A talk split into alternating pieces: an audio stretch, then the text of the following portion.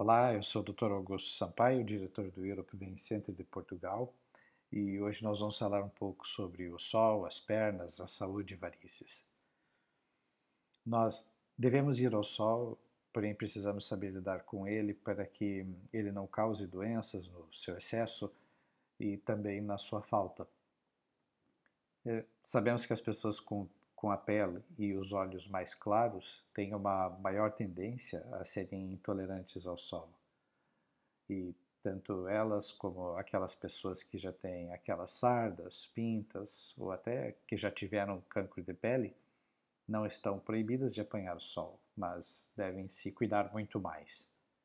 E todos nós sabemos que antes das 10 horas da manhã e depois das 3 da tarde, os efeitos negativos do sol são menores Entretanto, quando nós restringimos esses horários de exposição ao sol de uma forma obrigatória, nós estamos também restringindo algumas atividades profissionais e sociais de muitas pessoas. E o tempo bom e o sol sempre foram motivo de empolgação e muitos já sentiram aquela depressãozinha chata daqueles dias mais frios e nublados e chuvosos dentro de casa com preguiça e sentado no sofá sem vontade de fazer nada, não é? Então, muitas pessoas, ao sentir o sol na pele, lembram-se de bons momentos na infância, na hora de ir para o recreio na escola, os passeios com a família na praça, no campo, na praia, com os amigos, aquela ansiedade que a gente tinha pela espera do verão para poder tirar férias, viajar e passear. Então, o segredo é usar uma proteção solar para proteger a sua pele dos efeitos negativos, como uh, o envelhecimento precoce da pele, o surgimento de manchas escuras e também algumas manchas brancas por atrofia. O que há de novas tecnologias para nos proteger gira mais ou menos em torno de novos filtros solares com maior cobertura tanto para o ultravioleta A quanto para o ultravioleta B e há também algumas roupas que bloqueiam também os, os raios solares, além de chapéus e óculos com, com bloqueio também de alguns desses, desses raios ultravioletas. Os filtros solares eles já eram imaginados pelos gregos que usavam o óleo de oliva, mas não funcionava muito bem.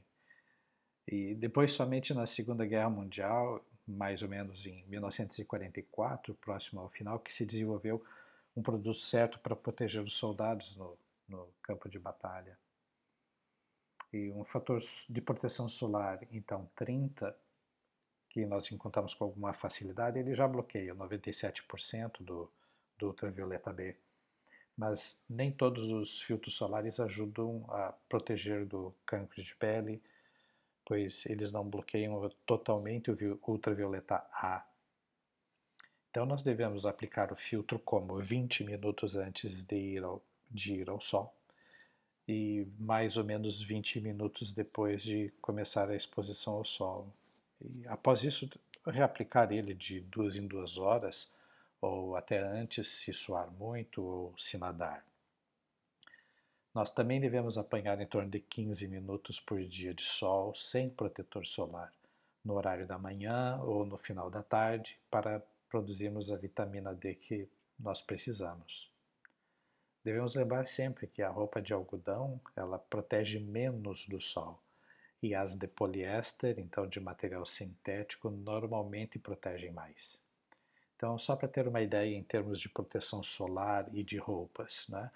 Uh, por exemplo, uma camiseta de algodão seca, ela equivale a um fator de proteção solar em torno de 15 ou 16 e uma camiseta molhada em torno de 10 ou 11. Quer dizer, se nós formos ao sol apenas com uma camiseta, nós estamos uh, aplicando como se fosse um protetor solar em torno de 16, que daria uma média proteção. Né? Já uma roupa de lycra, que é um tecido sintético, né, se ela for seca, ela dá uma proteção solar equivalente a 35, portanto o dobro do que uma camiseta normal de algodão. Então, quanto aos tratamentos de varizes, o sol tem algumas particularidades. Então, antes de qualquer tratamento com laser, ninguém pode estar com a pele escaldada ou sensibilizada pelo sol. O laser atual é muito seguro e ele é 20 vezes mais atraído pelo sangue que pela pele. Mas se a pele estiver muito vermelha do sol, essa vermelhidão é porque ela está com muito sangue. Portanto, o laser pode afetar mais difusamente a pele ao invés de atingir somente os vasos e por isso que pode causar alguns danos.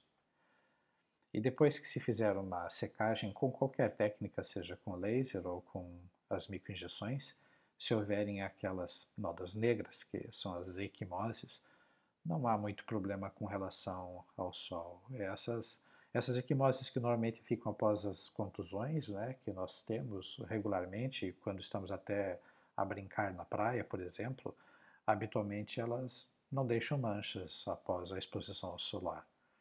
As equimoses, então, as nódoas negras dos tratamentos, provavelmente também não vão causar. Mas nós devemos ter cuidado de qualquer forma. O principal cuidado e o problema principal depois dos tratamentos de varizes, e se existe, é muito mais relacionado, é muito mais relacionado a alguma inflamação local. Então, se houver alguma inflamação num lugar tratado, ou seja, com laser ou com as injeções, o sol pode ser prejudicial, assim como é ou é também para uma cirurgia plástica. Tá?